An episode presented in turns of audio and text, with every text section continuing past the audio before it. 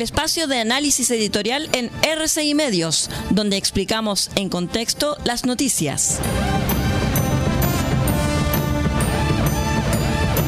Estos son los tiempos que corren.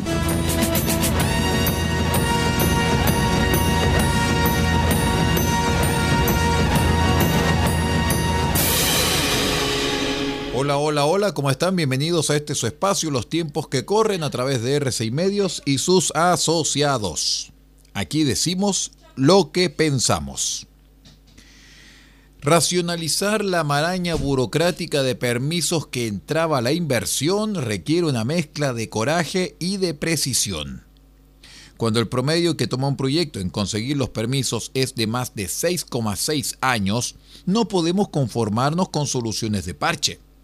Hoy están paradas inversiones en sectores que van desde el hidrógeno verde, el cobre y el litio, pasando por las tierras raras y siguiendo por los salmones y hasta la construcción de nuevos edificios. La economía está frenada y hay consenso en que la permisología es una de las grandes culpables de haber perdido la capacidad de crecer. Por ejemplo, hasta 11 años para una desaladora el informe de la Comisión de Economistas que presidió Manuel Marfán, encargado por el propio ministro de Hacienda, es clarísimo al respecto. Dice textualmente que, abro comillas, el sistema de permisos es engorroso, descoordinado porque opera en silos y tiene espacios de incertidumbre y discrecionalidad. Cierro comillas.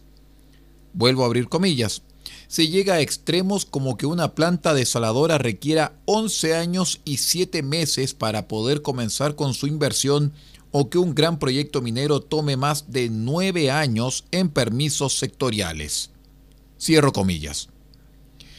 El informe analizó la situación real de los permisos en minería, industria, energía, infraestructura, tecnología y comunicaciones y sector inmobiliario.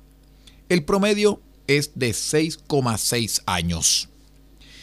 Además de los permisos sectoriales, el sistema de evaluación de impacto ambiental, CIA, toma demasiado tiempo, un año y medio aproximadamente, a lo que hay que sumar instancias de reclamaciones administrativas y judiciales. Hoy se encuentran en evaluación ambiental 418 proyectos que representan una inversión de 47.872 millones de dólares. Señalan que reducir esta maraña burocrática acortando un tercio del tiempo permitiría que los proyectos partan antes, adelantando así la recaudación fiscal vía impuestos y además nuevos proyectos pasarían a ser rentables porque acortar los plazos en un tercio equivaldría en promedio a una reducción de 3,7 puntos porcentuales del impuesto a las utilidades de las empresas afectas a permisos. También vamos a hablar que reducir plazos en un tercio es insuficiente.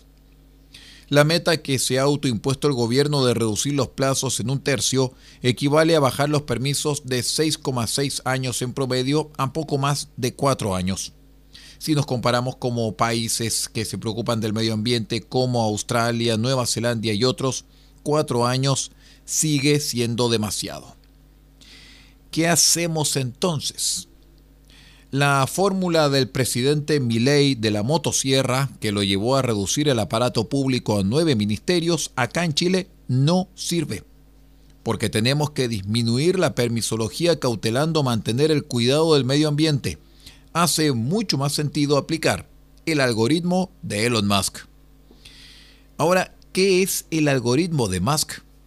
La discusión la trajo a Chile el economista Sebastián Edwards, quien señaló que en este tema no son suficientes las soluciones de parche. En cambio, hizo referencia a las fórmulas que Elon Musk aplica en sus negocios. En efecto, en la biografía de Musk escrita por Walter Isaacson, se indica que éste aplica una singular metodología para desarrollar sus productos, desde los automóviles eléctricos hasta los cohetes a Marte. Este algoritmo se compone de los siguientes pasos. Cuestionar cada requisito, eliminar cualquier parte o proceso que se pueda simplificar y optimizar y acelerar el tiempo de ciclo. Eso es lo que habría que hacer con nuestra permisología, partir de cero, cuestionando todos los requisitos y luego reincorporar aquellos que son estrictamente indispensables para lograr la protección del entorno. Ningún requisito más y tampoco ninguno menos. Pongámonos metas ambiciosas si queremos que Chile realmente vuelva a crecer y recupere el tiempo perdido. Permisos de 6,6 años en promedio son una verdadera locura. ¿Qué tal dos años como máximo? Hagamos de una vez caso a Musk y menos caso a nuestros políticos burócratas de salón. Que tenga un lindo día.